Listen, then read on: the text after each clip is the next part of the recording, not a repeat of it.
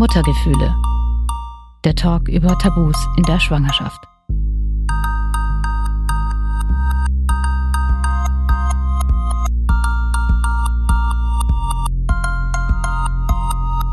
Papa, Mama, Kind. Ein Kinderwunsch ist nicht immer so easy wie im klassischen Familienmodell. Denn was ist denn, wenn man keinen Partner hat oder den Kinderwunsch vielleicht nicht von einer Partnerschaft abhängig machen will oder zum Beispiel schwul ist? Eine Möglichkeit neben Adoption und Pflegeelternschaft ist das sogenannte Co-Parenting oder auf Deutsch die Co-Elternschaft. Mein Kollege Markus hat sich dafür entschieden. Er lebt in einer Beziehung mit einem Mann und hat Ende letzten Jahres mit einer Frau, mit der er nicht in einer Liebesbeziehung ist, ein Kind bekommen bekommen. Wie hat er das denn gemacht? Genau, so. Und deswegen, ja. Und, ähm, Aber der ist doch schwul kann doch gar keine Kinder. also kann er schon, aber doch nicht mit seinem Partner. Als klar war, dass Markus Vater wird, wurde auch in unserem Kollegenkreis viel darüber geredet, weil vielen einfach nicht klar war, wie das funktionieren soll, wenn ein schwuler Mann beschließt, mit einer sogenannten Co-Mutter ein Kind zu bekommen. Deshalb habe ich Markus gefragt, ob er sich vorstellen kann, in meinem Podcast darüber zu sprechen und er hat gleich Ja gesagt. 90 Prozent der Sachen insgesamt sind auch wahrscheinlich die gleichen. Eine Geburt ist eine Geburt und ein, Baby kackt und schreit und unseres kackt und schreit genauso wie euers auch. Aber die Umstände sind natürlich andere. In dieser Folge spricht Markus sehr offen über seine Entscheidung für eine Co-Elternschaft. Er erzählt, wie er seine Co-Mutter kennengelernt hat, wie ihr gemeinsames Kind entstanden ist, wie sein Partner mit all dem umgeht und seit wann er überhaupt den Wunsch hat, Vater zu werden also ich wusste noch nicht mein ganzes Leben lang, dass ich ein Kind möchte. Also das kam bei mir so auf. Wie war das denn bei dir? Wie hat sich bei dir der Kinderwunsch entwickelt? Wann hast du gemerkt, ich hätte gerne ein Kind? Ich wusste das eigentlich schon immer. Also auch als ich noch nicht erwachsen war, da habe ich beispielsweise jüngere Cousins oder Cousinen mal auf dem Arm gehabt, als die Babys waren und das fühlte sich irgendwie sehr natürlich an. Und ähm, nach dem Abitur, nach dem Zivildienst war ich Au pair in den USA und auch länger als geplant. Und da habe ich gemerkt, ich möchte das, ich kann das und das will ich irgendwann auch für mich selbst. Und dann fühlt es sich wahrscheinlich auch natürlicher an, als wenn ich mich um die Kinder von anderen kümmere und dann vielleicht auch deren Erziehungsvorstellungen oder Nichtvorstellungen umzusetzen habe und einen komischen Spielraum zu haben, der vielleicht nicht immer klar definiert ist. Und ähm, deshalb war mir das eigentlich schon lange klar. Dann ist natürlich die Frage, wie macht man's? Und ähm, wenn man in Beziehungen ist, wo das vielleicht erstmal kein Thema ist, denkt man über verschiedene Wege nach. Ich habe auch über verschiedene Wege nachgedacht, ähm, auch mich mit ganz vielen verschiedenen Möglichkeiten beschäftigt. Und letztlich, Adoption zum Beispiel, also mal kurz als Zwischenfrage. Ja, das ist ja auch so klar. ein Thema. Adoption ist natürlich realistischerweise nicht wirklich eine Option in Deutschland zumindest. Ähm, sowas wie Leihmutterschaft schon gleich gar nicht. Das wäre auch für mich persönlich nicht in Frage gekommen. In Deutschland ist die Leihmutterschaft verboten. Das sogenannte Embryonenschutzgesetz untersagt auch ärztliche Leistungen im Zusammenhang mit einer Leihmutterschaft. Nicht strafbar machen sich hingegen die Wunscheltern, also die, die ein Kind von einer Leihmutter bekommen wollen. Das führt in Deutschland deshalb dazu, dass manche deutschen Paare ihren Kinderwunsch dann mit einer Leihmutter im Ausland verwirklichen. Was da rechtlich möglich ist, das habe ich euch unter dieser Folge verlinkt. Und auch zum Thema Adoption, die Markus erwähnt hat, findet ihr einen Link mit Infos. Ich habe mich bevor ich meinen jetzigen Freund kennengelernt habe, sehr intensiv mit Pflegeelternschaft beschäftigt. Ich habe das auch bei Freunden gesehen, die das selber gemacht haben. Das ist natürlich eine Nummer, das ist schon mit ziemlich vielen extra Hürden und Herausforderungen verbunden. Aber das wäre so ein Weg, den ich mir auch hätte vorstellen können, vielleicht sogar alleine. Ich habe auch alleinerziehende ähm, Mütter gefragt, auch eine Kollegin, die du auch kennst, und die haben mir zu meinem Erstaunen sogar zugeraten.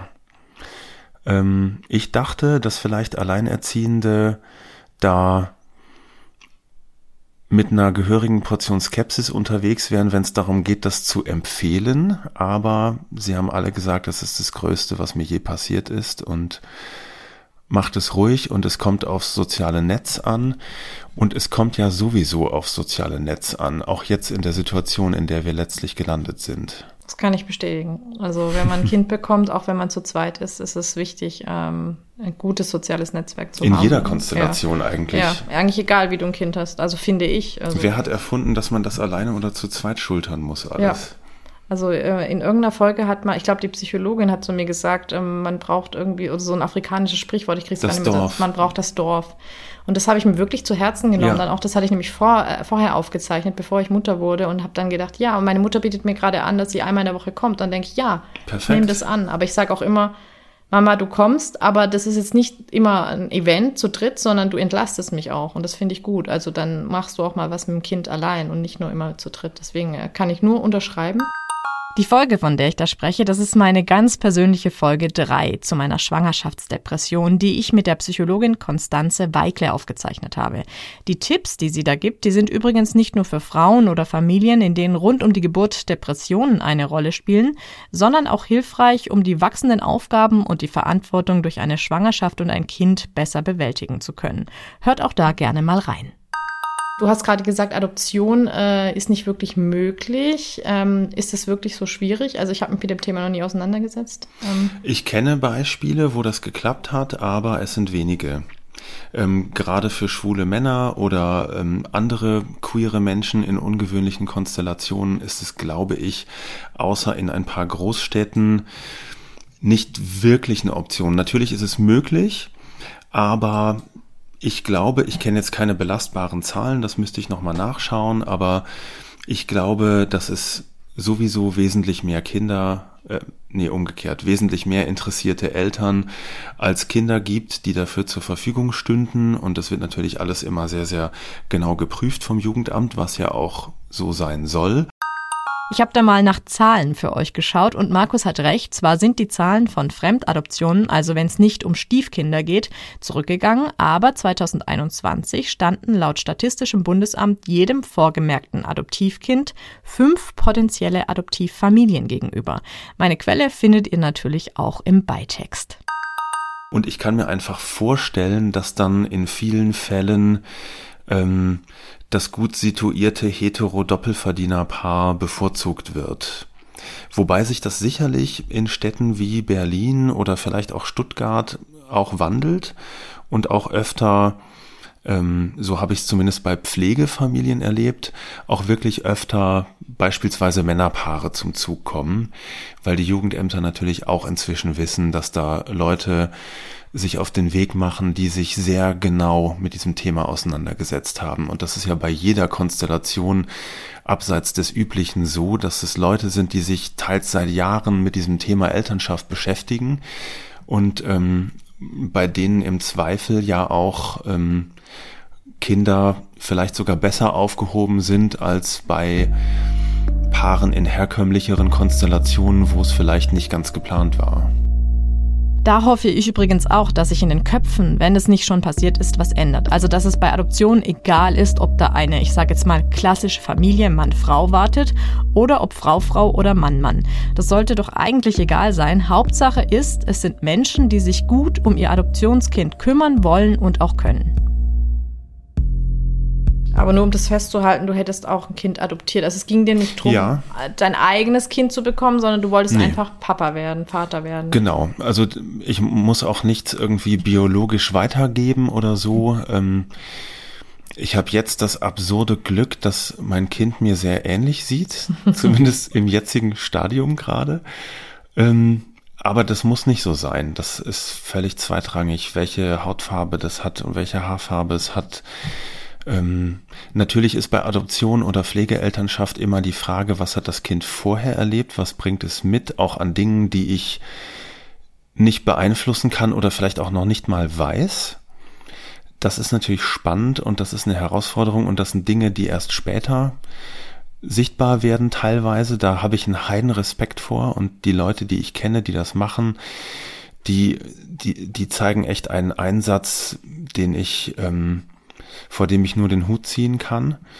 Ähm, ja, aber ich glaube, unterm Strich ähm, wäre es für mich vorstellbar gewesen und ich, ich muss keine Gene weitergeben, auch wenn ich es jetzt getan habe. Ja, aber du hast es jetzt gemacht, genau. Du hast dich für Co-Elternschaft entschieden. Wie Ja. kommt man denn auf die Idee? Also wie, hast du gedacht, okay, ich bekomme jetzt mit dieser Frau, also mit der Mutter jetzt, äh, ein Kind. Mhm. Wie hat sich das entwickelt? Ja, vielleicht noch mal kurz zurück zu dem Thema davor. Ich habe gerade letztens noch eine unverschickte Mail in meinem in meinem Mail-Ausgang gefunden. Da habe ich mich nach Pflegeelternschaft erkundigen wollen. Die ist Jahre alt, diese Mail, und die liegt da immer noch drin rum. Die schlummert da noch. Und ähm, die habe ich nicht abgeschickt, weil ich zu der Zeit meinen Freund kennenlernte. Und ich wollte nicht, dass dieses Thema jetzt sofort in einer neuen Beziehung Raum einnimmt. Aber irgendwann kommt dieses Thema natürlich wieder. Ich wollte auch jetzt nicht ähm, die Beziehung von diesem Thema abhängig machen. Aber klar, irgendwann spricht man darüber und dann äh, stellte sich heraus, ähm, dass mein Freund keinen Kinderwunsch hat, jedenfalls nicht zum jetzigen Zeitpunkt. Und ich habe eben schon sehr lange einen Kinderwunsch. Dann kommt noch dazu, dass ich fünf Jahre älter bin als er und ähm, ich hörte so ein bisschen die ähm, in Anführungszeichen biologische Uhr ticken, auch wenn sie nicht so biologisch ist wie bei Frauen vielleicht. Aber ich hörte eine Uhr ticken und ich wollte eigentlich gerne Vater werden, bevor ich 40 werde. Und ähm, dann haben wir natürlich überlegt, wie lässt sich das realisieren, so dass alle Beteiligten zu ihrem Recht kommen. Sprich, wie können wir zusammen sein in einer Form, in der ich Vater werde und mein Freund nicht. Und ähm, ja, dann liegt der Schluss natürlich nahe, dass man Elternschaft und Partnerschaft trennen könnte. Und zum Glück ist das bei meiner Co-Mutter aus anderen Gründen auch so, dass sie Elternschaft und Partnerschaft trennen wollte. Und über einen gemeinsamen Freund, den wir beide schon länger kannten, jeweils ähm, aus unterschiedlichen Zusammenhängen, ähm, sind wir aufeinander aufmerksam gemacht worden.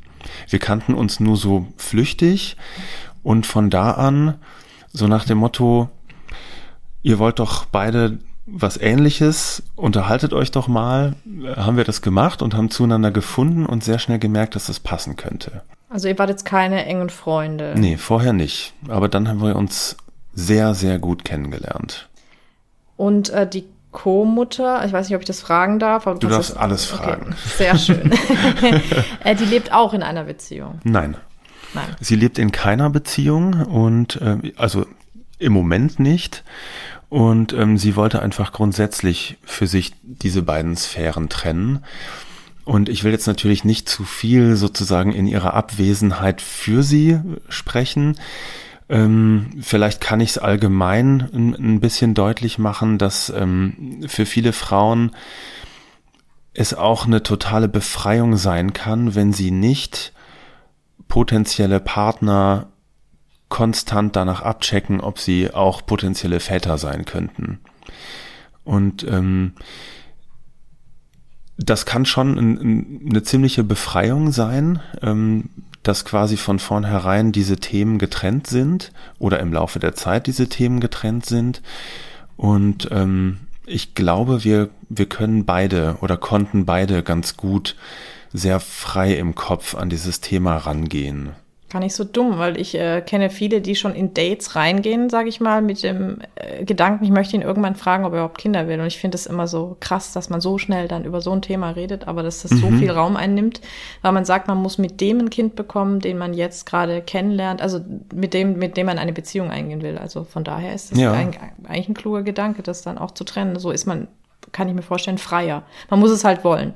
Manche sagen ja, ich möchte mein Kind in einer Liebesbeziehung haben und möchte nicht Genau. so. Klar, für viele gehört das zusammen, für uns gehört das nicht zusammen.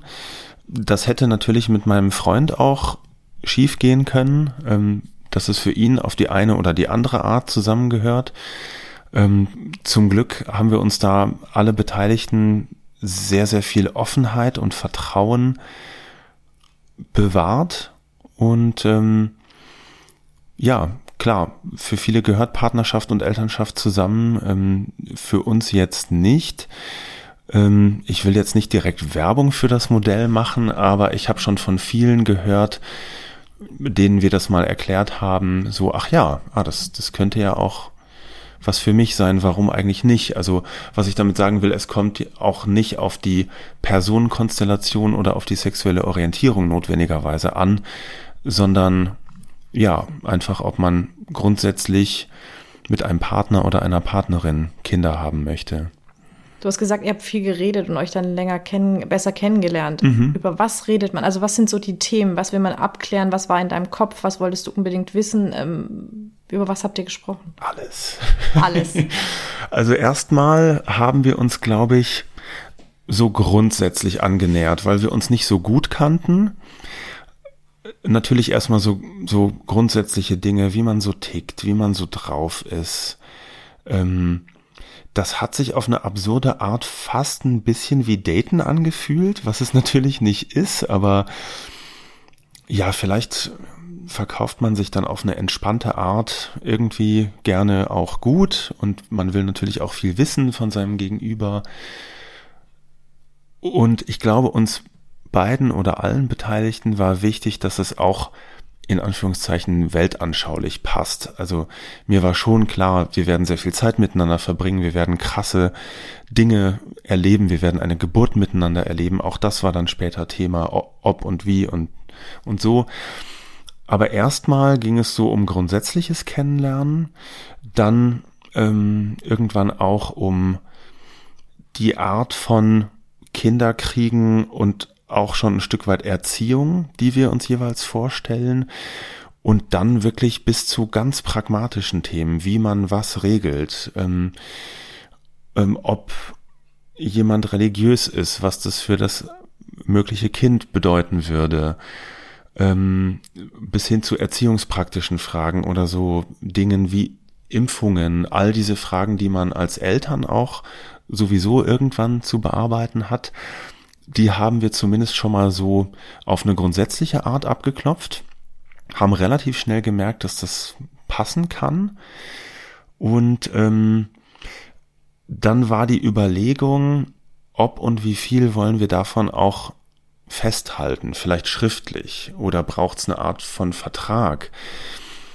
Da das aber sowieso rechtlich nicht bindend wäre und wir auch noch lustigerweise vor dem Gesetz wie ein klassisches Hetero-Elternpaar aussehen, war für uns auch irgendwann klar, wir brauchen jetzt keine schriftlichen Abmachungen, sondern wir waren irgendwann an einem Punkt, von dem aus alles weitere sowieso hätte ausgehandelt werden müssen, während es passiert, so wie bei anderen Eltern halt auch. So, welche Untersuchungen machen wir, welche Impfungen, also welche Untersuchungen in der Schwangerschaft, welche Impfungen, wenn das Kind auf der Welt ist und ähm, was wir auch im Vorhinein sehr viel abgeklärt haben, sind auch so Vorprägungen. Ähm, wer bringt welche Art von Vorbelastungen mit, was mögliche Krankheiten betrifft. Das war jetzt nicht irgendeine Paranoia oder so, sondern weil bei uns auch noch hinzukommt, dass wir in etwas entfernten unterschiedlichen Städten leben, dass wir die Versuche, ähm, das Kind zu kriegen, eben auch nicht starten wollten, ohne zu wissen, dass es auch klappen kann oder dass zumindest die Chance da ist, dass es klappen kann, medizinisch betrachtet. Deswegen haben wir relativ viel vorher untersucht, auch jeweils. Du hast gesagt, ihr habt es nichts festgehalten, also ihr habt nicht festgehalten, das Kind soll die und die Impfung bekommen, ähm, wir wollen die Erziehung so und so machen, aber habt ihr andere Dinge festgehalten, sowas wie äh, Sorgerecht, weil wenn man ja nicht verheiratet ist, dann äh, gilt ja der Vater dann, den die Mutter dann quasi angibt, also das muss man ja alles äh, festhalten, ähm, das finde ich auch mhm. sehr krass übrigens, dass das so ist, dass einfach äh, die Frau ist die Mutter, aber der Vater muss erst irgendwie so äh, festgehalten werden. Ähm, habt ihr sowas irgendwie mhm. mit einem Anwalt geklärt oder irgendwie? Ja, außer natürlich, ähm, das Paar ist hetero und verheiratet. Genau. So als wäre ausgerechnet das jetzt ein Kriterium für eine besonders aussagekräftige oder sichere Elternschaft. Das dachte ich mir auch. Ich hätte ja meinem Mann alles unterjubeln können. Wir sind mhm. verheiratet, sobald wir ein Kind bekommen. Also wir haben ein Kind bekommen. Es könnte jetzt auch von jemand anderem sein. Mhm. Es ist sein Kind. Das finde ich wirklich krass. Also aber wenn, wenn du nicht verheiratet bist, musst du erstmal das bestätigt haben. Ja. ja, es ist echt absurd, dass ausgerechnet die Institution Ehe für all diese Dinge der Maßstab ist, während es ja eigentlich um Kinder gehen sollte und nicht um die Beziehungsform der Eltern. Aber sei es drum. Ähm, Wir haben ähm, eine Vaterschaftsanerkennung gemacht. Das hatten wir vorher nicht für uns schriftlich festgehalten, aber wir hatten das eben so vereinbart und ähm, haben dann vor der Geburt die Vaterschaftsanerkennung gemacht. Mehr zum Thema Vaterschaftsanerkennung und wo ihr die überall machen könnt, findet ihr im Link unter dieser Folge. Durch meinen Podcast lerne ich viel. Zum Beispiel auch, wie wichtig so etwas ist, wenn man nicht verheiratet ist, eine Vaterschaftsanerkennung am besten schon vor der Geburt zu machen. In meiner Folge zum Thema Geburtstrauma hatte meine Gesprächspartnerin Mona keine Vaterschaftsanerkennung für ihren Partner und das hatte richtig krasse Folgen. Wenn euch ihre Geschichte interessiert, dann hört doch auch mal in Folge 9 rein. Jetzt hören wir aber erstmal, wie die Anerkennung bei Markus ablief. Das ist auch eine ganz lustige Situation, weil wir da halt einem Standesbeamten gegenüber saßen, der vom, vom Heteronormalfall sozusagen ausging und auch die ganze Zeit so sprach. Das haben wir dann einfach mal geschehen lassen. Da kommen wir sicherlich später auch noch drauf zu sprechen, wie viel wir jetzt wem gegenüber so erklären. Und da war für uns so ein bisschen die Richtschnur, na ja, das ist jetzt ein Verwaltungsakt da muss jetzt vielleicht nicht irgendwie das Modell erklärt werden oder so, sondern es geht jetzt darum, hier die Vaterschaft anzuerkennen. Und ähm, ja, der Standesbeamte sagte, das war so eine Frohnatur, dass der wies uns darauf hin, dass das ungefähr der einzige Verwaltungsakt in Deutschland sei, der unwiderruflich ist. Das heißt, also wenn du jetzt nicht der Vater wärst, könnte man es nicht zurücknehmen? Anfechten könnte man es. Ah. Aber also mit einem Vaterschaftstest, den man einklagen würde, beispielsweise. Okay. Aber ansonsten, wenn eine Vaterschaft anerkannt ist, ist sie anerkannt. Und ähm, der schien so ein nerdiges ähm, Interesse an besonderen Verwaltungsakten, glaube ich, zu haben. Ähm, ja, und da wurde uns auch bewusst, so krass ja, also natürlich witzig, so haha, unwiderruflicher Verwaltungsakt. Ähm, meine Co-Mutter hat dann gemeint, na ja, ähm, der Unwiderru das Unwiderrufliche, das war eigentlich vor ein paar Monaten. Ähm, hat sich da so ein bisschen drüber lustig gemacht, als wäre sozusagen nicht unsere Entscheidung und die Ausführung dieser Entscheidung das Wichtige, sondern dass ein Standesbeamter da eine Vaterschaft beurkundet. Ja, das ist schon krass. Ja. Ähm, habt ihr sonst noch irgendwas machen? Also irgendwas festgehalten? Irgendwie, weiß ich nicht, Unterhalt oder sowas? Oder wie regelt man sowas? Nee, festgehalten haben wir dann fast gar nichts. Also wir haben sehr, sehr viel diese Dinge, die ich vorhin schon beschrieben hatte, ähm, so Vorstellungen von Elternschaft, von wie machen wir es auch organisatorisch, auch noch mit unterschiedlichen Städten. Ähm, das haben wir alles sehr detailliert besprochen, aber nicht festgehalten. Und was das Rechtliche betrifft, haben wir ja die lustige Situation, dass wir einfach ein Vater und eine Mutter sind und ähm, eine anerkannte Vaterschaft haben. Und damit mussten wir auch keinerlei Sorgerichtsdinge oder ähnliches klären, weil das ist dann alles genau so, wie es gesetzlich auch für alle anderen geregelt ist. Und wir haben jetzt auch keine Konstellation, in der wir eigentlich noch ein ähm, drittes Elternteil dabei hätten, weil mein Freund keine aktive Elternrolle einnimmt. Und deswegen ist es von außen betrachtet und rechtlich betrachtet sogar relativ einfach. Ähm, wir sind jetzt schon relativ weit, also es ist schon in der Schwangerschaft. Ich würde gerne noch mal zurückgehen. Ja. Wann war der Moment, wo du wusstest, mit dieser Frau will ich ein Kind haben? Ich kann den Moment nicht genau benennen, aber es gab einen Moment, weil dieser Moment ist ja auch sehr, sehr schwer zu treffen. So, wann ist der Moment da, an dem man von der Theorie ins Handeln kommt, an dem man von Absprachen ins Tun kommt, so wir wollen jetzt Eltern werden, wir machen jetzt ein Kind. Ähm, ich glaube, er kam früher, als ich dachte, aber wir hatten auch schon einige Monate alles Mögliche besprochen. Und dann herrschte so ein bisschen so das Gefühl, so, ja, auch eigentlich könnten wir jetzt loslegen. Oder was meinst du? Ja, eigentlich schon. Müssen wir noch irgendwas festhalten? Ach nee, eigentlich nicht.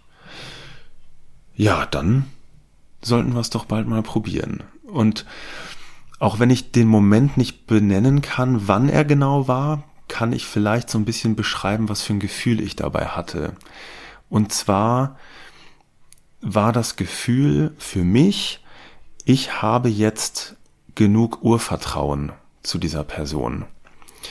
Das war für mich, glaube ich, das Allerwichtigste, dass ich nicht nur weiß, dass wir da irgendwie schon auf einer Wellenlänge liegen mit ganz vielem, mit Lebenseinstellungen, mit Erziehungsvorstellungen, sondern ich hatte nach ein paar Monaten das Gefühl, da ist so ein Urvertrauen. Und das kann klappen. Und wenn ich dieses Urvertrauen habe, dann kann auch mein Freund dieses Urvertrauen haben. Und dann können auch die beiden ein, eine Art von Vertrauen zueinander entwickeln. Auch wenn es vielleicht für meinen Freund dann doch ein bisschen schnell ging. Aber. Wie schnell ging es denn? Also, dass man es nachvollziehen kann? Mm, lass mich mal gerade überlegen. Ich bin ganz schlecht mit Zeiträumen und, und Daten und so. Ähm, ach, so ein Jahr vielleicht oder so. Ein paar Monate. Und dann haben wir ähm, einige Versuche gebraucht und waren aber auch recht schnell erfolgreich. Und ähm, das war dann schon so ein bisschen, oh hoppla, überraschend schnell. Aber wir hatten halt dadurch, dass wir vorher alles so minutiös durchgesprochen hatten, oder nicht minutiös im Sinne von, dass wir alles geregelt hätten, aber dass emotional und von der Einstellung und von der Bereitschaft her eben alles auf dem Tisch lag und alles klar war und klar war, es gibt hier so ein gegenseitiges Vertrauen, das war dann der Moment, wo auch meine Co-Mutter der Meinung war, irgendwie, es wäre gut, irgendwie ins Handeln zu kommen. Und sie fand sowieso es gut, früher auch schon ins Handeln zu kommen im Sinne von, wir probieren jetzt mal aus, ob wir zusammen in den Urlaub fahren können. Wir probieren jetzt mal aus, wie wir auch zu dritt funktionieren und Zeit miteinander verbringen können. Das wollte ich dich noch fragen. Inwieweit ist dein Freund da involviert? Weil ich, ich dachte, der ist da raus irgendwie. Also ich weiß nicht, ich hatte so die Vorstellung, dass es so, mhm. Äh, du trennst es. Aber jetzt klingt es ja schon fast so, als würdet ihr dann auch zu dritt was machen. Ja. Also wie, wie ist eure schon. Beziehung zu dritt? Wie kann ich mir das vorstellen? Oder, oder jetzt, jetzt, auch zu, zu viert? Ja. genau. Ähm, das ist eine das ist eine wohlwollende, liebevolle und schon auch natürlich irgendwie familiäre Konstellation. Ähm, in der mein Freund seine Rolle noch suchen und finden kann, aber auch keine Rolle finden muss. Also es gibt an ihn keine Rollenerwartung. Wir haben nicht festgelegt, du bist ein ähm, Co-Vater. Das schon mal gar nicht, weil er nicht Vater sein wollte, zum jetzigen Zeitpunkt nicht. Ähm, aber auch nicht, du bist ein Onkel, dessen Rolle so und so geregelt ist. Oder ein Freund oder wie auch immer. Seine Rolle ist einfach nicht definiert und kann sich entwickeln. Und darin besteht auch eine der vielen Chancen dieses Modells dass derjenige in dieser Konstellation, der sich noch nicht sicher ist, wie er sich wirklich letztlich dazu verhalten kann oder will und wo er selbst da auch steht, dass der einfach, ja, seine Rolle, während es passiert, auch noch finden und entwickeln kann, aber niemand Erwartungen an ihn hat. Aber ist es dir wichtig, dass er überhaupt eine Rolle spielt, egal welche? Ja, ja, auf jeden Fall.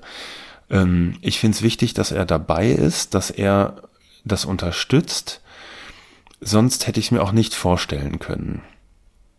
Und ähm, ich bin wirklich immer wieder beeindruckt, dass er das mitträgt als jemand, der keinen Kinderwunsch hat, als jemand, der am ehesten Gefahr läuft, in diesem Modell so das dritte oder wie sagt man, das fünfte Rad am Wagen zu werden, der am ehesten vor allem in sehr intensiven Phasen emotional Gefahr läuft, so ein bisschen zu kurz zu kommen, dass er das mitträgt.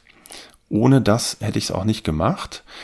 Umgekehrt ist es aber auch so, dass wir uns halt gegenseitig sehr viel ermöglichen. Ich ermögliche ihm ähm, sozusagen, dass, dass wir zusammen sind, obwohl er keinen Kinderwunsch hat. Und er ermöglicht, ermöglicht mir Elternschaft außerhalb unserer Beziehung. Und das kann ich ihm gar nicht hoch genug anrechnen. War er dann von vornherein so offen und hat gesagt, das ist für mich in Ordnung oder war das auch so ein bisschen eine Entwicklung bei euch, dass das dann so weit kommen konnte? Er war grundsätzlich immer sehr offen dafür, ähm, auch wenn er sich sehr viel Stabilität und Klarheit wünscht und das jetzt nicht sein bevorzugtes Familienmodell gewesen wäre, hat er sehr früh gemerkt, wie wichtig mir das ist und er hat sehr früh gesagt, dass er mir da nichts verbauen möchte. Und so haben wir dann eben uns alle zusammen auf den Weg gemacht und ja, ähm, das, das ist schon echt, ich, ich kann es nur nochmal wiederholen, wie, wie groß ich das auch von ihm finde, dass er das nicht nur zulässt, sondern auch zu einem gewissen Grad mitgestaltet und natürlich auch auf viel verzichtet. Er verzichtet auf Beziehungszeit. Aber meine große Hoffnung ist, und die bewahrheitet sich auch gerade schon in Teilen, dass die Zeit, die wir dann zusammen haben, wenn sie bewusster genutzt wird, auch wertvoller ist. Ich weiß nicht, wie es euch geht, aber ich finde es mega schön und auch bewundernswert, wie Markus und sein Freund das als Paar so hinbekommen. Und wenn natürlich auch niemand sagen kann, wie sich das weiterentwickelt, aber ganz ehrlich, das kann man auch bei anderen Familien nicht. Ich kann mir vorstellen, dass das für die beiden, jeder mit seiner Vorstellung vom Leben, der richtige Weg ist. Und es ist irgendwie richtig schön zu erkennen, dass man einfach mal über den Rand des klassischen Familien- und Beziehungslebens hinausschauen sollte und das auch richtig schön sein kann. Er verzichtet auch auf Beziehungszeit, weil, das muss man dazu sagen, du hast vorhin schon angesprochen, ihr wohnt in Städten, die weiter auseinander sind. Du genau. zwei Wochen im Monat, wenn ich es, also ihr teilst dir, glaubt, den Monat. Also du bist mhm. zwei Wochen hier in Stuttgart und zwei Wochen dann dort. So genau. Im Moment noch ähm, arbeite ich im wöchentlichen Wechsel und bin immer eine Woche hier, eine Woche dort. Das hat für mich persönlich den großen Vorteil, dass ich so eine ganz klare Trennung habe und zum Beispiel nicht das Gefühl habe, ich muss jetzt, oh Gott, äh, schon wieder Überstunden, aber ich muss doch noch mein Kind ins Bett bringen, sondern wenn ich arbeite, ähm, dann arbeite ich und bin bei meinem Freund ähm, in der Zeit. Und wenn ich beim Kind bin, dann bin ich wirklich auch überwiegend nur für das Kind da. Ähm, wir haben relativ früh schon vor der Schwangerschaft entschieden, dass das Kind an einem Ort aufwachsen soll und ähm, dass eben nicht das Kind ähm, hin und her wechselt, wie das zum Beispiel bei Trennungskindern oft der Fall ist, sondern wenn wir es schon planen können und es jetzt nicht einfach so ist, weil sich jemand getrennt hat, ähm, wenn wir es schon planen können, dann lieber so, dass das Kind an einem Ort ist und die Eltern sich drumherum organisieren. Und dann war relativ schnell klar, dass das Kind eben dort aufwächst, ähm, schwerpunktmäßig, und dass ich dann derjenige sein werde, der pendelt. Und jetzt beginnt meine nächste und längere Elternzeit.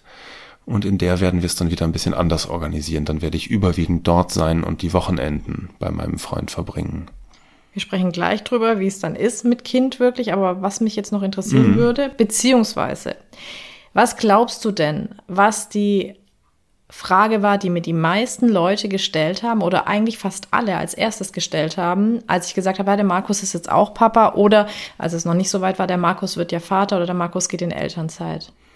Da gibt's glaube ich, drei Möglichkeiten. Ähm, entweder kann ich mir vorstellen, dass Leute gefragt haben, was, aber der ist doch schwul.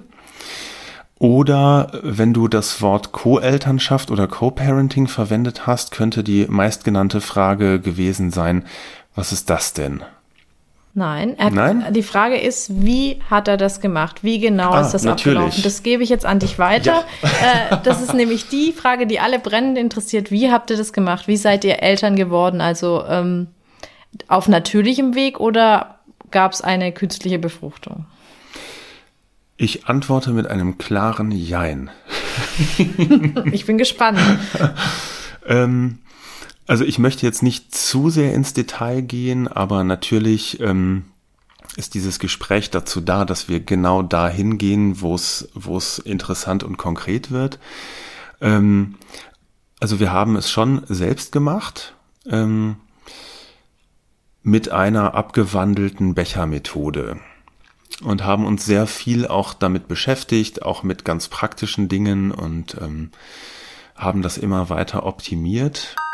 Ja, ich glaube, jetzt kann sich jeder so ungefähr vorstellen, wie Markus sein Kind gezeugt hat. Aber es gibt tatsächlich auch eine Co-Eltern-Homepage, die die klassische Bechermethode an sich erklärt. Schaut's euch gerne mal an. Mehr dazu habe ich euch unter diese Folge gepackt. Ich hatte vorhin schon erwähnt, dass wir ähm, recht viele Untersuchungen auch vorher gemacht haben. Ich war zum Beispiel beim Urologen und habe ein Spermiogramm machen lassen. Ähm, Einfach weil ich dachte, ähm, ich will jetzt nicht monatelang ähm, alle paar Wochen zum Eisprung durch die Gegend fahren und am Ende erfahren nach einem Jahr, dass es alles für die Katz war oder so. Also wir haben beide sehr viel an Voruntersuchungen gemacht und haben dann festgestellt, so ja, das es sieht irgendwie alles gut aus. Meine Co-Mutter war oft bei der Gynäkologin. Ähm, ich war ähm, vorher noch nie beim Urologen gewesen und ähm, das war auch mal eine Erfahrung. Durch ein Spermiogramm kann die Zeugungsfähigkeit eines Mannes durch den Arzt oder die Ärztin eingeschätzt werden. Ja, und dann haben wir einfach losgelegt und ähm, wir haben für uns festgestellt, ähm, wir brauchen da jetzt keine aufwendige künstliche Geschichte durch Dritte, aber auch nicht die ganz herkömmliche Methode und deshalb haben wir uns für eine Art Bechermethode entschieden. Okay, ich fordere jetzt nicht weiter nach, aber ähm, wenn du sagst Bechermethode, dann heißt es aber, dass du schon zum Eisprung immer vor Ort sein musstest. Ja, genau.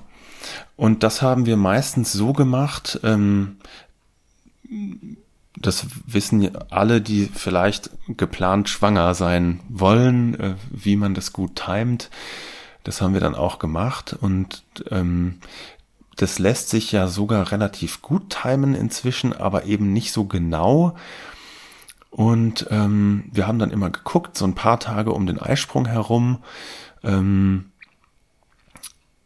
wie, wann es sein könnte und wer dann am besten wohin fahren kann. Und das hat dann auch manchmal dazu geführt, dass ich echt unter der Woche nach der Arbeit ein paar Stunden mit dem Zug durchs halbe Land gefahren bin. ähm, dann gab es ein, zwei Versuche, ähm, vielleicht auch am Morgen nochmal, und dann bin ich wieder zurück und zur Arbeit. Und manchmal auch umgekehrt, dass meine Co-Mutter dann hierher gekommen ist, wo ich wohne. Und ähm, ja, ähm, wie heißen die noch gleich? Ähm, Ovulationstests mhm. ähm, ja. spielten eine große Rolle und ähm, ja, die Methoden wurden von Monat zu Monat ähm, verfeinerter und genauer und wir haben auch sehr viel uns natürlich damit beschäftigt, viel auch angelesen und viel beraten lassen und ja, ich weiß nicht, ob es dann auch deshalb so schnell geklappt hat oder auch, weil wir alles andere optimiert haben und auf Alkohol verzichtet und das volle Programm. Du auch? Ich auch, ja. Wow. Ähm, ich hatte mal kurz Panik, weil ich von einer Studie gelesen hatte, dass ähm, Alkoholkonsum beim werdenden Vater ähm, ein Risiko für bestimmte Fehlbildungen oder Erkrankungen beim Ungeborenen stark erhöht. Das stimmt auch, aber wenn man die alarmistischen Überschriften von diesen Studien abzieht, dann erhöht es das Risiko schon um ein Vielfaches, aber auf einem sehr, sehr niedrigen Niveau. Das wusste ich auch nicht. Und deshalb habe ich dann auch wochenlang auf Alkohol verzichtet, weil wir halt wirklich einfach wolltet, dass es klappt. Ja, und anders als Leute, bei denen es halt passiert, konnten wir eben auch sehr zielgerichtet darauf hinarbeiten. Ich weiß natürlich nicht, ob es deshalb so schnell geklappt hat. Man kann ja, wie bei fast allen Elternschaftsdingen, kann man die Faktoren ja einfach gar nicht isoliert betrachten. Es ist ja einfach alles irgendwie ein, ein gigantisches Ausprobieren und, und dann waren wir wirklich sehr überrascht, dass es so schnell geklappt hat.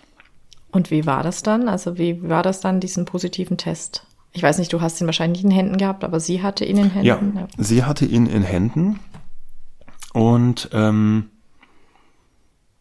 ja, und das war dann so, wie es, glaube ich, bei ganz vielen ist. Und auch, wie es, glaube ich, auch in deinem Podcast schon einmal vorkam, so erst so, oh, und riesige Freude, aber Moment mal, passt das denn, stimmt, kann das, stimmt das denn auch alles? Und wie sicher sind diese Tests? Und dann hat meine Co-Mutter einen zweiten und einen dritten gekauft von unterschiedlichen Fabrikaten, was natürlich eigentlich, ähm, ja, man sich hätte sparen können. Das das ist ja nicht wie bei einem Corona-Test, die in der Zeit so allgegenwärtig waren, sondern ein positiver Schwangerschaftstest ist ja schon ein ziemlich positiver Schwangerschaftstest. Das kann ich bestätigen. Auch wenn der Strich nicht so ja. krass dann schon zu sehen ist, aber wenn du einen ja. Strich siehst, einen zweiten, dann kannst du davon ausgehen, dass ja. es geklappt hat. So ein, so ein bisschen Corona ja. gibt's vielleicht, aber so ein bisschen schwanger nicht, ne? Nee. ähm, ja, und dann war die Freude groß und dann war auch aber dadurch, dass das halt ein Teststreifen ist und dann auch noch mit der Entfernung zwischen uns, war das schon auch erstmal noch ein bisschen unwirklich. Wie hast du dann die Schwangerschaft erlebt? Also wie viel hast du davon mitbekommen? Bist du dann auch öfter dahin gefahren mhm. oder habt ihr viel telefoniert? Wie war das? Ja, also schon viel, viel Kontakt. Ähm, ich wäre, glaube ich, eigentlich gern noch mehr dabei gewesen. Wir hatten beide unterschiedlich total viel um die Ohren zu der Zeit. Ähm, ganz unterschiedliche Sachen, beruflich und teils Umzüge und andere nebenberufliche Sachen, ähm, die alle sehr, sehr intensiv waren und ähm, ja, es gibt ja wie bei allen anderen wahrscheinlich auch nicht den perfekten Zeitpunkt dafür. Und dann hatten wir auch jeweils, wir sind beide Co-Eltern sehr, ja, sehr aktive Leute, die auf sehr vielen Hochzeiten tanzen und ähm, und wir hatten dann beide auch sehr viel, was wir noch irgendwie so fertig kriegen wollten, bevor es dann soweit ist. Wir haben schon auch viel vorbereitet für die Zeit, wenn es soweit ist auch diese ganzen Sachen, ne, Vaterschaftsanerkennung, ähm, idiotischerweise natürlich das Thema Kita-Platz. Ähm, ja, schon in der Schwangerschaft, ja. Ja, das ist doch echt unglaublich. Aber in Großstädten in Deutschland ein Thema, ja. ist das halt so. Und nicht nur in Großstädten. Mhm.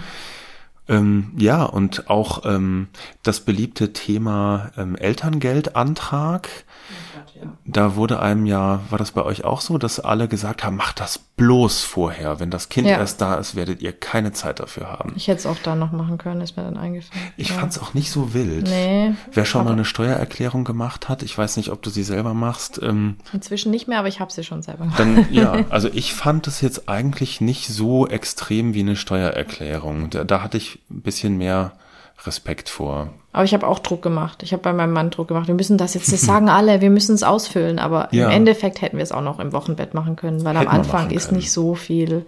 Also, wenn das Kind jetzt ja. nicht irgendwas hat, ist es eigentlich, schläft sehr viel. Also hätte man machen können. Aber egal. Ja, aber wir hatten, wir haben es tatsächlich trotz unserer vielen äh, anderen Sachen, äh, haben wir es geschafft, diesen ganzen Papierkram zu machen und haben auch versucht, bewusst Zeit miteinander zu verbringen und haben auch versucht, bewusst auch mit meinem Freund, auch zu dritt Zeit zu verbringen. Ähm, und ich war auch bei der ein oder anderen Untersuchung in der Schwangerschaft dabei. Wir hatten auch sehr viel gesprochen darüber, welche Art von Untersuchungen wir wollen.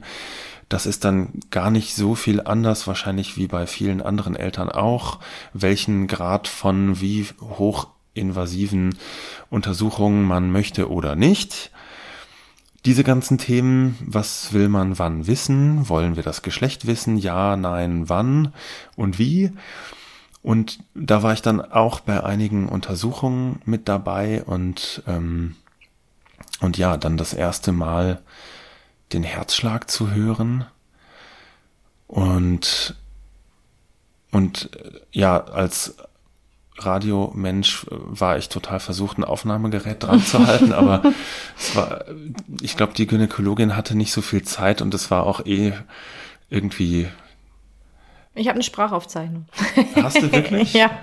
Ich hab, ich war, äh, mein Mann war mal nicht dabei und dann habe ich sie aufgezeichnet und habe es ihm geschickt. Ich finde das ja. so ein cooles Geräusch. Ja, ist es, ja. Muss man eigentlich noch was mitmachen. Ja. Ähm, aber was natürlich auch zur Wahrheit gehört, auch in der Schwangerschaft habe ich natürlich nicht alles direkt und live mitbekommen. Und jetzt in der Elternschaft natürlich auch nicht, dadurch, dass ich nicht immer da bin. Wie ist das für dich? Ähm, ja, wenn dann jetzt zum Beispiel ein Mitbewohner oder eine Mitbewohnerin von meiner Co-Mutter die ersten sind, die das Baby im Bauch haben strampeln sehen. Ja, da muss ich dann schon kurz schlucken, aber ähm, ja, vielleicht sind das auch Sachen, von denen man sich sowieso frei machen muss. Und, und das sind ja dann Dinge, da geht's letztlich um meine Befindlichkeit als werdender Vater oder als Vater. Und es wird so viele Momente geben, wo man auch als Vater seine Befindlichkeit vielleicht ein bisschen hinten anstellen muss. Und und es geht ja ums Kind, es geht bei allem ums Kind und ähm, ja, natürlich auch um uns, die wir diese Lebensform äh, sehenden Auges ähm, wollen und angestrebt haben. Und ich finde es aber auch gut, dass wir einfach ähm, das buchstäbliche Dorf ähm, haben und machen und dass es eben andere Bezugspersonen für dieses Kind geben wird und dazu gehört eben auch, dass andere Personen auch entscheidende Momente in der Schwangerschaft vielleicht mitbekommen haben.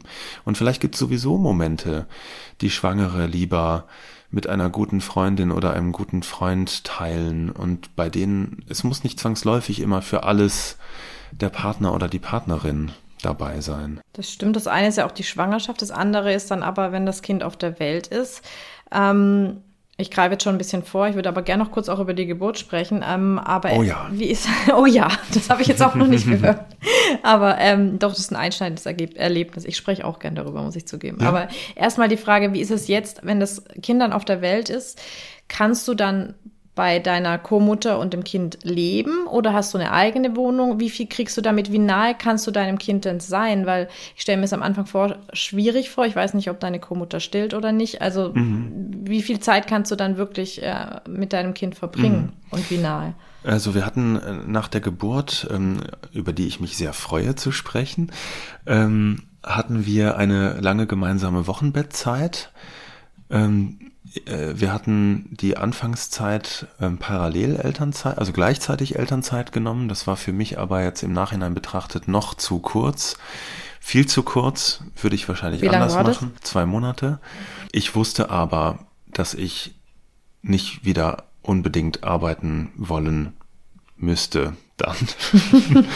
auch wenn ich sehr gerne arbeite und dann, wenn ich arbeite, auch alles gebe, aber ja, das war, glaube ich, einfach zu schnell und zu kurz.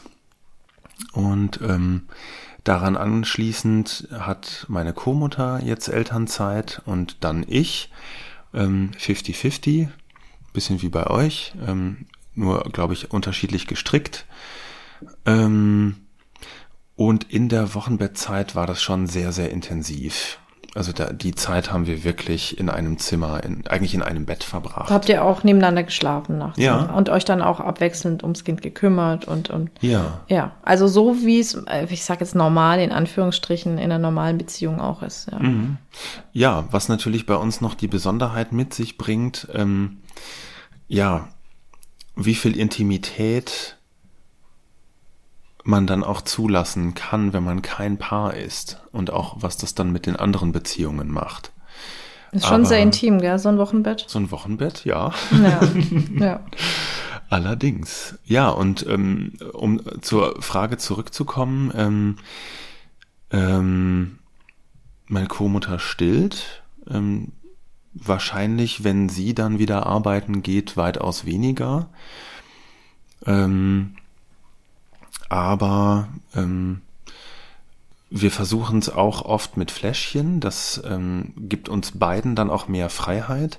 Das war uns beiden sowieso auch schon seit und vor der Schwangerschaft wichtig, dass wir eine Elternschaft hinbekommen, bei der wir uns gegenseitig viel Freiheit ermöglichen.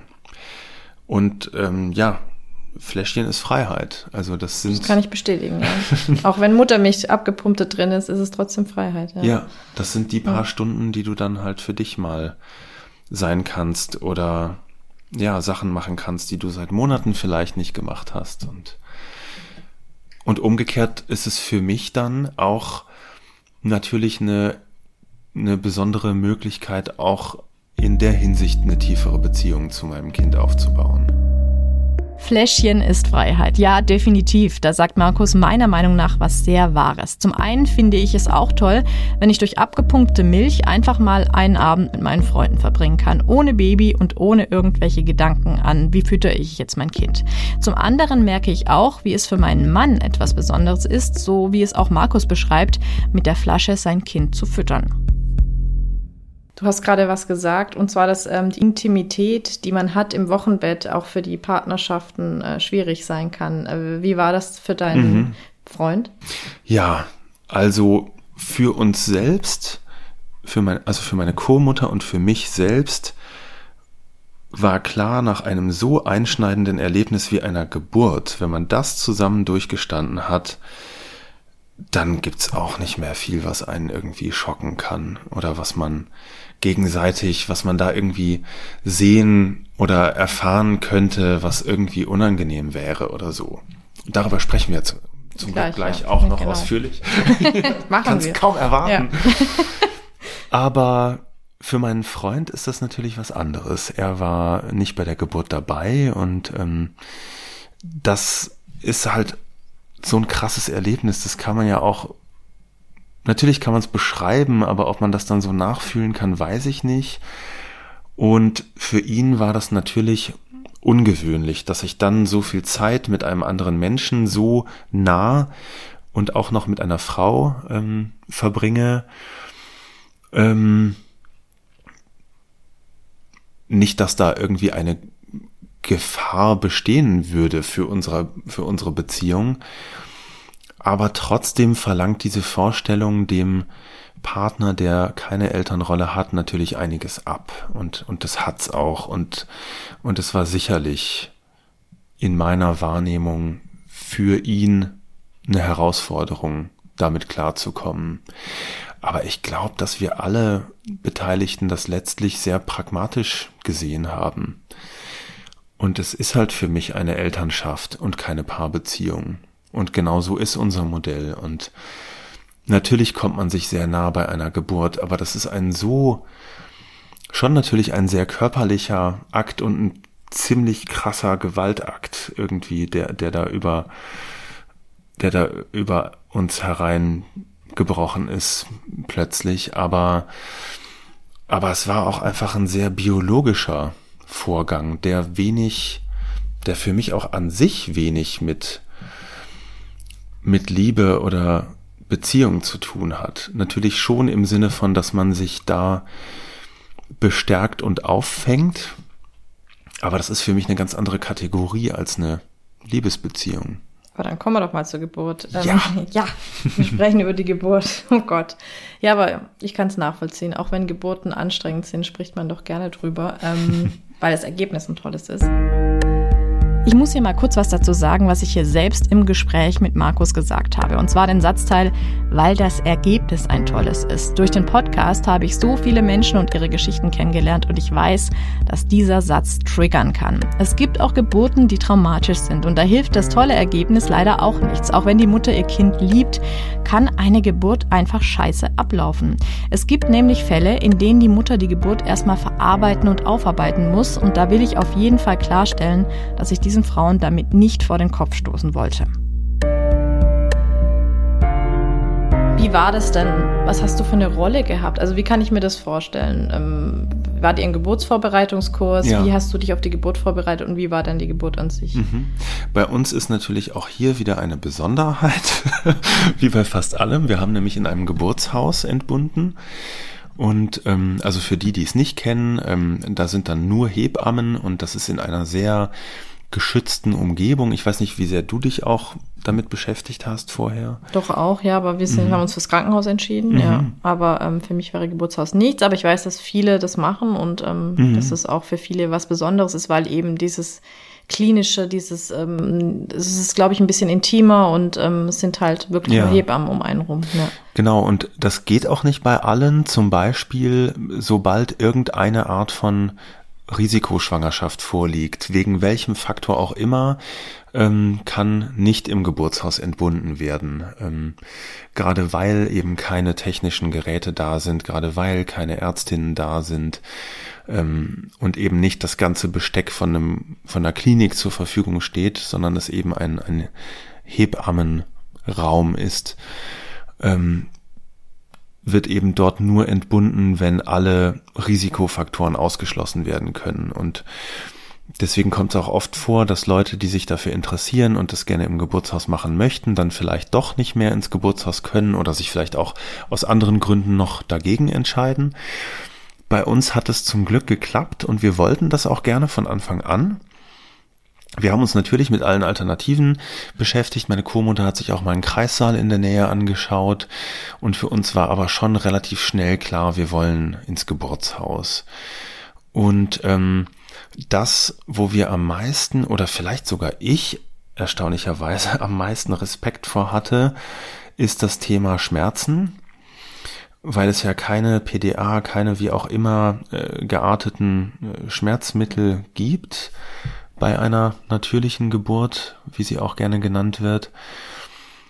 Und ähm, interessanterweise war ihr total klar, dass das geht und dass sie das schafft.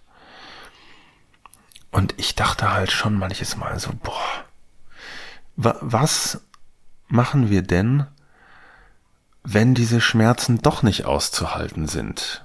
Weil dann Kannst geht ja nichts mehr. mehr. Ja. Und du bist dann da und du bist in dieser Situation. Und das war das Thema, wo ich am meisten Respekt vor hatte. Ansonsten ähm, war für uns total klar Geburtshaus. Und, und das war auch tatsächlich eine tolle Erfahrung. Und meine Co-Mutter hat gesagt, sie hätte auch gar keine PDA oder irgendwas Vergleichbares haben wollen Sie hat auch keine Hypnosetechniken oder sowas angewandt. Vielleicht kennst du die einschlägigen Podcasts ja. oder auch Bücher oder was es mhm. da alles gibt. Ähm, sie hat sich damit sehr eingehend beschäftigt und für sich festgestellt, dass sie auch das nicht möchte, weil sie das Gefühl gehabt hätte, ähm, dass sie das so weggebracht hätte von der Geburt. Und sie wollte aber genau da reingehen. Sie wollte nichts in irgendeine Trance oder so, sondern sie wollte da durch. Und sie wollte das erleben. Mit allem, was dazu gehört. Und dann hast du halt den Vor- und den Nachteil, dass du halt auch keine Dauer-Herzton-Aufzeichnung oder irgendwas hast. Ähm, das ist dann natürlich eine gewisse Freiheit, auch ganz, ganz banal im Sinne von Bewegungsfreiheit. Auf der anderen Seite ähm, hast du dann die Hebamme, die eben dann nur das Hörrohr hat, um die Herztöne zu hören. Für manche ist das eine Unsicherheit. Aber ich hatte jetzt nicht das Gefühl, dass da keine, dass, dass man jetzt in eine unkontrollierte Situation gerät, weil da keine Geräte sind. Und ähm, das ging über Stunden wie das halt wahrscheinlich bei den meisten Erstgebärenden ist. Und ich hatte aber in all diesen Stunden nie das Gefühl, dass ich jetzt auch nur eine Minute Zeit gehabt hätte für irgendwas, weil du gefragt hast, was meine Rolle war und, und wie ich mich gefühlt habe. Ähm, wir hatten zum Beispiel jeweils eine Tasche gepackt, wie halt so die Kliniktasche auch, ne? Mit irgendwelchen äh, mit irgendwelchen Snacks drin und irgendwelchen Müsli-Riegeln und mit bequemer Kleidung. Und ich habe hinterher festgestellt, ich bin noch nicht mal dazu gekommen, mir eine bequeme Hose anzuziehen. Und ich bin auch in, wie lange waren wir im Geburtshaus? Ich glaube zehn, zehn bis zwölf Stunden. Ich bin nur einmal auf Toilette gewesen. Und ich bin nur einmal ganz kurz draußen gewesen, das Auto umzuparken und noch kurz Bescheid zu sagen, dass es losgeht. Und das waren, glaube ich, insgesamt fünf Minuten in all diesen Stunden, in denen ich mit irgendetwas beschäftigt war, was nicht unmittelbar mit Geburt zu tun hatte. Und ähm, ja, also das fühlte sich schon wie eine rund um die Uhr Beschäftigung für uns beide an, auch wenn natürlich sie den Hauptteil gemacht und geschafft und getragen hat, klar. Und jetzt als ein Paar, das jetzt keine Liebesbeziehung führt, das muss, frage ich jetzt so, weil bei mir mhm. war es halt eine Liebesbeziehung im, und ich weiß, bei uns im Kreis halt, das war sehr intim, das war sehr nahe, das war auch teilweise, glaube ich, für meinen Mann so, oh Gott, ich weiß nicht mehr, was ich tun soll, äh, ich kann ihr nicht helfen, sie hat so unglaubliche Schmerzen. Wie seid ihr da miteinander umgegangen? Wie war so die Nähe zueinander? War das sehr vertraut oder mhm. also wart ihr euch nahe oder gab es auch mal einen Moment, wo du vielleicht gedacht hast, ich weiß jetzt gerade nicht, was ich tun soll? Nee, so einen Moment gab es eigentlich nie. Ich wusste immer irgendwie, was gerade zu tun ist, weil das so aus dieser Natürlichkeit der Situation heraus einfach kam. Es war immer schon relativ klar, dass wir das zusammen machen und ähm, für mich war das irgendwie eh kein Problem. Die Frage war vielleicht eher so ein bisschen, wie viel ähm, Intimität kann sie dann auch mir gegenüber zulassen in einer Situation, die schon sehr extrem ist und sehr körperlich und, und ja, in der man sich eben nicht als Paar sowieso schon in und auswendig kennt. Hat natürlich auch den Vorteil, ähm, ne, vielleicht kennst du die Geschichten auch von manchen Männern, denen das dann zu viel ist, ihre Partnerin in einem Zustand zu sehen, der nun wirklich gar nichts mit Liebesbeziehung zu tun hat. Das, das kann natürlich auch belastend sein, das, das ist mir schon auch klar und das ist in diesem Fall dann für uns natürlich ein Vorteil auch, Stimmt, dass wir ja. diesen, an diesen Punkt nicht kommen, weil es da nichts an Beziehungen zu retten gibt, was irgendwie kaputt gehen könnte. Umgekehrt ist eben plötzlich eine, eine krasse Nähe da, die ungewohnt ist, wenn man nicht ein Paar ist. Aber was du sagst, ist gar nicht so, also so falsch eigentlich, weil es gibt Frauen, die haben sogar Ängste vor dieser Geburt, sich ja. über einen Mann so zu entblößen, sage ich mal, oder vielleicht nicht auch mehr. Auch wenn sie zusammen sind. Ja, ne? auch nicht mehr sexuell anziehend zu sein, ja. jetzt plötzlich für den Mann, weil sie sich, ja, weil halt alles passieren kann. Man kann ja, ähm, ich sag immer, auf den Tisch kacken. Das ist, äh, stimmt nicht, weil alle haben immer gesagt, warum sagst du das eigentlich immer? Weil das war auch so immer meine das ist Frage. Schön bildlich. Im Geburtsvorbereitungskurs habe ich die Frage natürlich auch stellen müssen, wie das dann ist, ob das so oft vorkommt oder nicht. Ja, das klingt blöd. Aber ich wusste gerade nicht, wie ich es vornehm ähm, formulieren kann. Ähm, ja, und die haben Aber dann klar. wirklich. Ja. Das Problem hattet ihr jetzt nicht, weil ähm, ihr habt keine Liebesbeziehung, es kann keine, ähm, weiß ich nicht, ähm, es kann nichts verloren gehen an eurer Sexualität, weil die ist nicht vorhanden. Also von daher kann man ja eigentlich sich vielleicht sogar mehr gehen lassen in solchen Momenten als Frau dann. Ja. Ich glaube, wir haben das beide in, in der Hinsicht auch als befreiend empfunden. Auch wenn das natürlich trotzdem krass ist. Ne? Auch dann geht es ja um Ausscheidungen jeglicher Art und ähm, auch wenn es dann endlich soweit ist, ist natürlich viel Blut da und und natürlich ist ein, ein, ein gerade frisch Neugeborenes mit Plazenta und allem nicht das, ähm, nicht das pastellfarbene Glück auf Instagram, sondern das ist erstmal eine sehr blutige Angelegenheit. Wem sag ich das? Das ähm, hast du ja selber erlebt. Ähm, aber das, das ist dann eine ähnliche Herausforderung natürlich, aber auf eine andere Art und mit einer anderen Dimension von Beziehung zueinander, die man dann in dem Moment hat. Aber es war auch völlig klar, ich bin jetzt hier der der Unterstützende, ich bin jetzt hier der Geburtshelfer und ich mache jetzt, was hier anliegt irgendwie. Und das Tolle am Geburtshaus ist, dass, dass du dort sehr viele Möglichkeiten hast, dich zu bewegen oder fallen zu lassen, auch ganz buchstäblich. Wahrscheinlich gibt's das in vielen Kreissälen inzwischen auch, dass da ein Seil von der Decke hängt, ja. an dem man sich festhalten kann. Und all diese Dinge, die viel entlastender sind als jede Art von Rückenlage, keine Ahnung, wer das erfunden hat, wahrscheinlich das 19. Jahrhundert, das für alles Mögliche verantwortlich ist.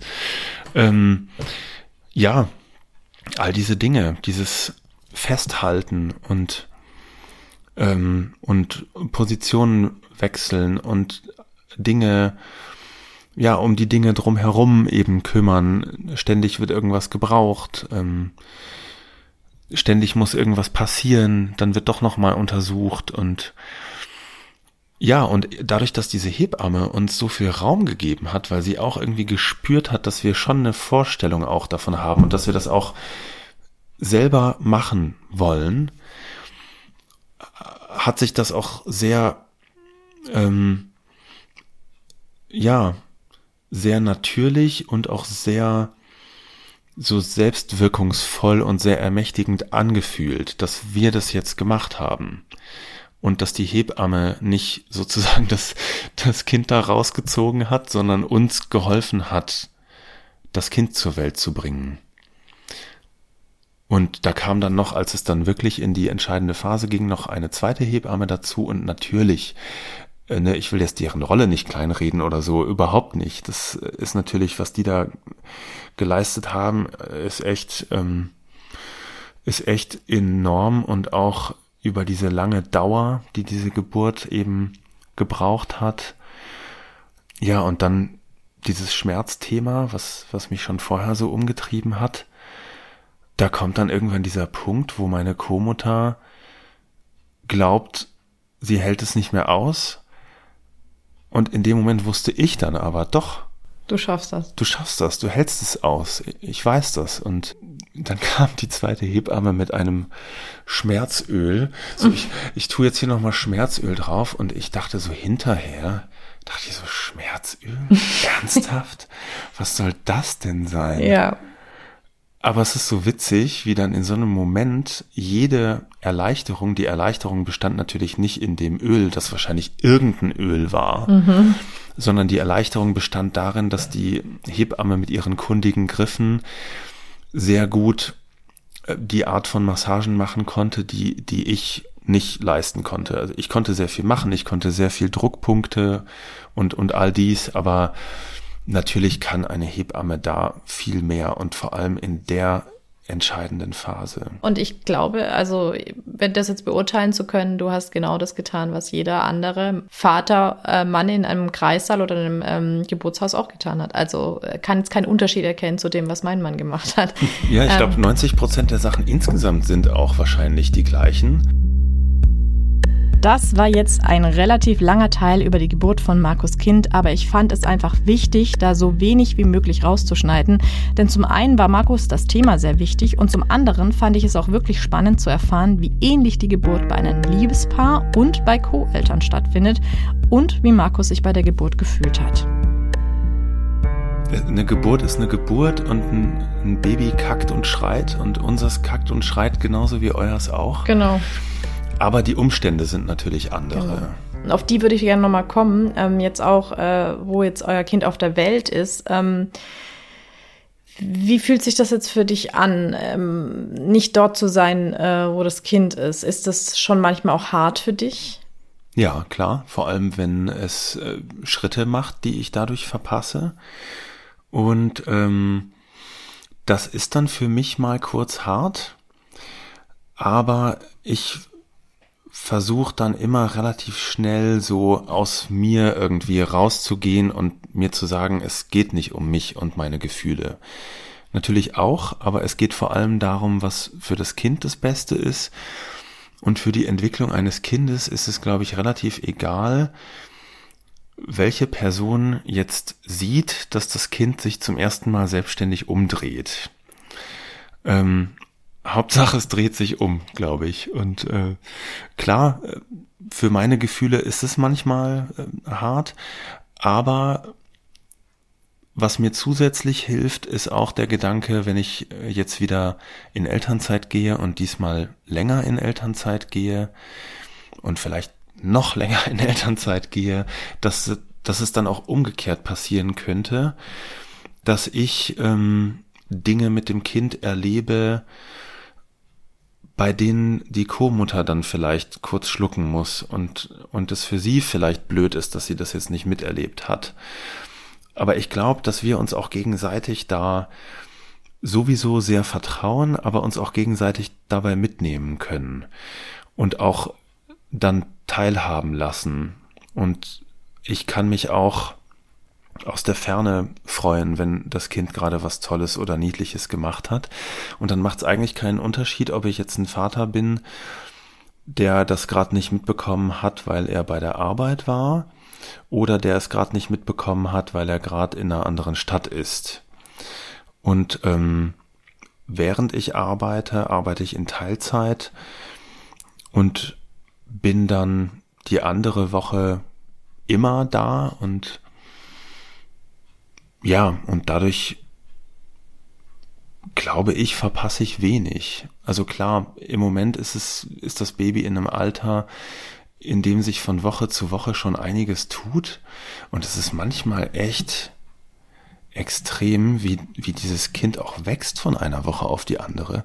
Und jetzt habe ich es gerade zum ersten Mal erlebt, dass das Kind innerhalb der Woche, in der ich da bin, gewachsen ist. Das war echt, echt sehr bemerkenswert. Es wächst sehr schnell, es ist sehr schwer und es ist sehr groß. Ähm und ich glaube, in der Hinsicht ähm, ist es dann vielleicht auch gar nicht so anders als bei anderen. Man merkt dir richtig an, auch wie gern du auch von deinem Kind erzählst, ist auch was völlig Natürliches. Ich frage mich jetzt aber, wie ist es mit deinem Partner? Also erzählst du da auch viel oder ja. hältst du dich da ein bisschen zurück oder wie läuft das ab? Ich kann mir das noch nicht so ganz vorstellen. Mhm. Zeigst du ihm dann auch mal ein Bild und ja. sagst, guck mal hier, das Kind kann jetzt krabbeln? Nee, oder? Es, es dreht sich jetzt gerade in die eine und in die andere ja, genau. Richtung und, und bald wird es krabbeln. Ja.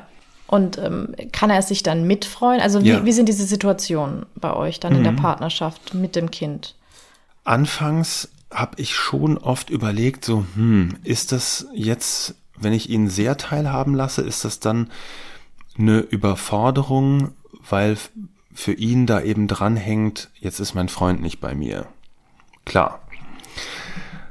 Aber mh, hm, letztlich ist das, glaube ich, kein Problem für unsere Beziehung. Und äh, was mich sehr, sehr freut, ist, dass er sich so mitfreuen kann. Also jetzt gerade, wenn wir zusammen sind, äh, und ich habe jetzt gerade wieder ähm, gestern das Baby in der anderen Stadt verabschiedet und dann, dann bekomme ich ein Bild und dann zeige ich ihm das auch und, und dann freuen wir uns gemeinsam. Und wenn ich dort bin, dann schicke ich ihm schon auch oft Bilder, was das Baby gerade schon wieder macht. Und ähm, seine Reaktionen sind eigentlich ausnahmslos goldig. Also er benutzt immer das Wort goldig und ähm, ja, er findet sie auch super süß und ich glaube, er ist ein bisschen co-verliebt in dieses Baby. Und ähm, wir waren auch schon zu viert im Urlaub und werden auch demnächst wieder zu viert in den Urlaub fahren. Und auch dadurch nimmt er mehr Anteil oder ist mehr ein, ein Teil davon, auch wenn er keine definierte Rolle hat. Ähm, ich glaube, dass wir diese anfängliche Scheu könnte, so diese Frage, könnte zu viel Anteilnahme, zu viel Teilen unsere Beziehung irgendwie beeinträchtigen, dass wir die schnell abgelegt haben. Das klingt echt schön. Also klingt perfekt eigentlich. Mhm. Ähm, und auch seine Mutter ist auch ganz begeistert.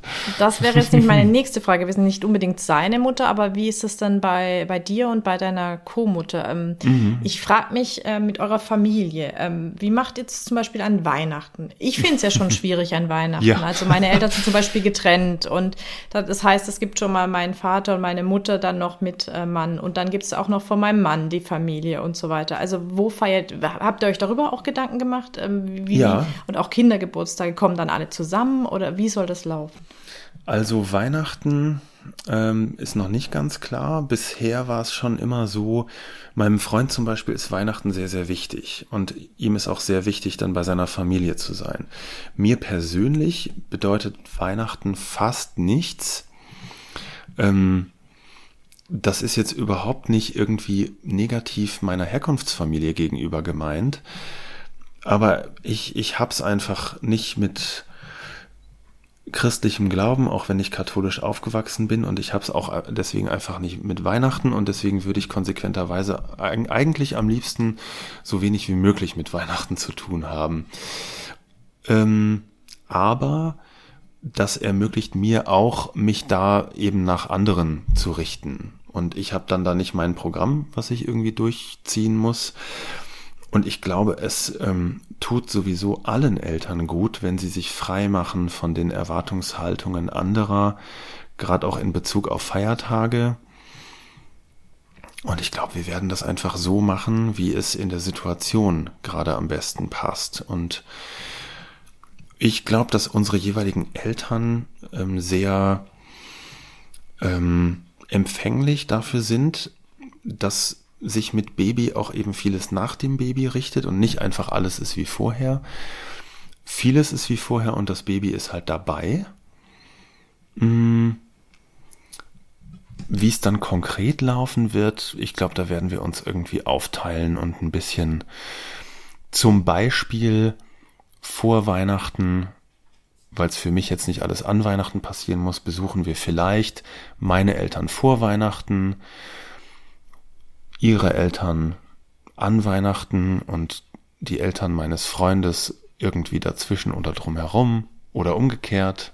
Klingt jetzt total bescheuert, so. aber du nimmst mir irgendwie auch so ein bisschen den Stress gerade, so wo ich mir denke, warum mache ich mir eigentlich so viele Gedanken um so.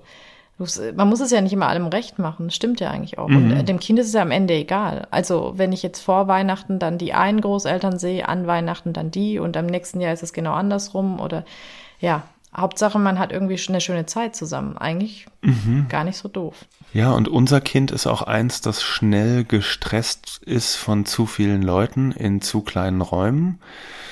Ich glaube, das ist nicht bei allen so. Es gibt ja auch die Babys, die auf, auf lauten Partys einschlafen. Unseres ist nicht so eins, sondern unseres ist eins, das viel mitmacht. Wir probieren auch viel aus. Ähm, auch was irgendwie Urlaube oder irgendwelche Aktivitäten betrifft. Aber es wird diesem Kind irgendwann alles zu viel und dann braucht's Ruhe. Und allein schon deshalb versuchen wir nicht, zwei bis drei Herkunftsfamilien an drei Tagen abzuklappern. Und wenn das dann auch noch zu unserem Modell und unseren Beziehungs- und Elternschaftsformen passt, umso besser ich weiß gar nicht, wie den Bogen spannen soll, aber ich wollte dich noch auf eine Kritik äh, ansprechen, die passt jetzt eigentlich gar nicht da rein, aber das, ähm, ich habe mich ja vor unserem Gespräch viel damit auseinandergesetzt, was gibt es eigentlich, was man dagegen sagen könnte, gegen, gegen das Modell Co-Parenting. Und dann ist mir immer wieder begegnet, dass Leute sagen, das ist egoistisch, weil man den Kinderwunsch über alles stellt. Ähm, ha, das ist ja interessant. Was entgegnest du denen oder wie stehst du dazu dieser Kritik? Ähm, sie erstaunt mich ein bisschen, weil aus meiner Sicht einfach das Gegenteil der Fall ist.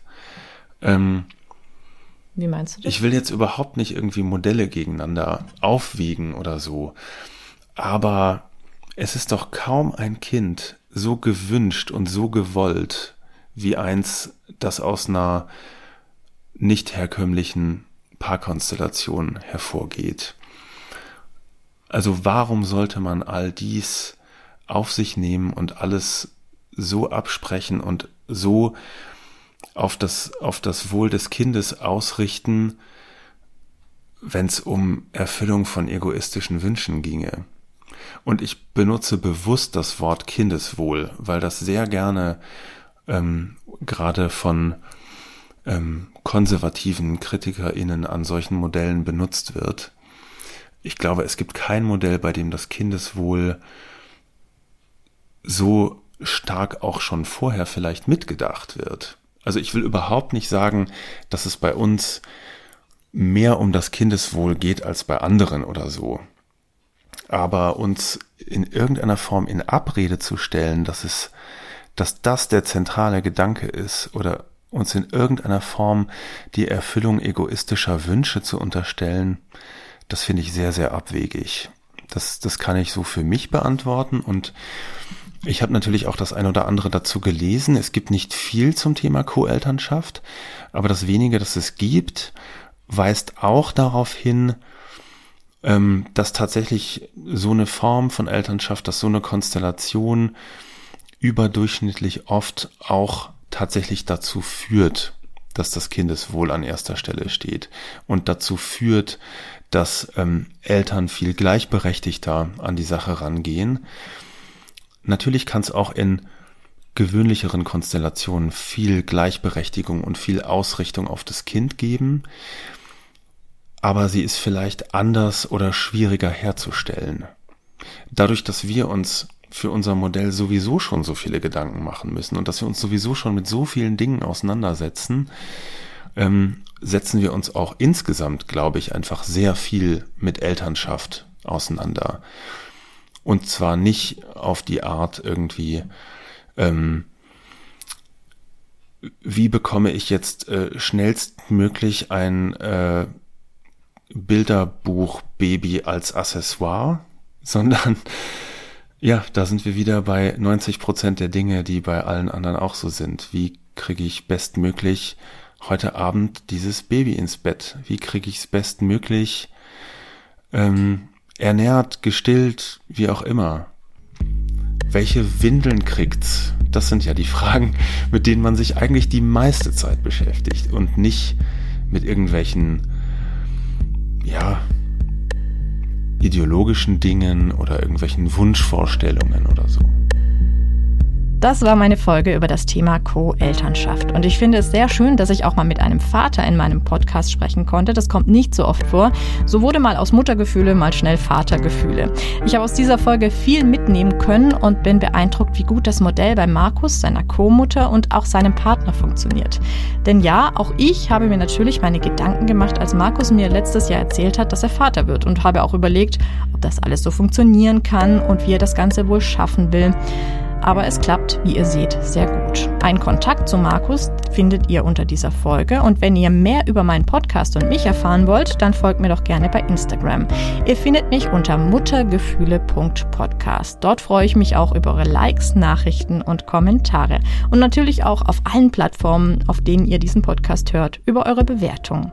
Ich danke euch jetzt fürs Zuhören. Bis zum nächsten Mal. Dann übrigens wieder mit einem Vater. Macht's gut und tschüss. Dieser Podcast ist von mir, Katharina Fuß. Produktion Fabian Siegel, Musik Sebastian Schley, Podcast Station Voice Diana Hörger. Das war Muttergefühle, der Talk über Tabus in der Schwangerschaft. Die nächste Folge gibt's in zwei Wochen.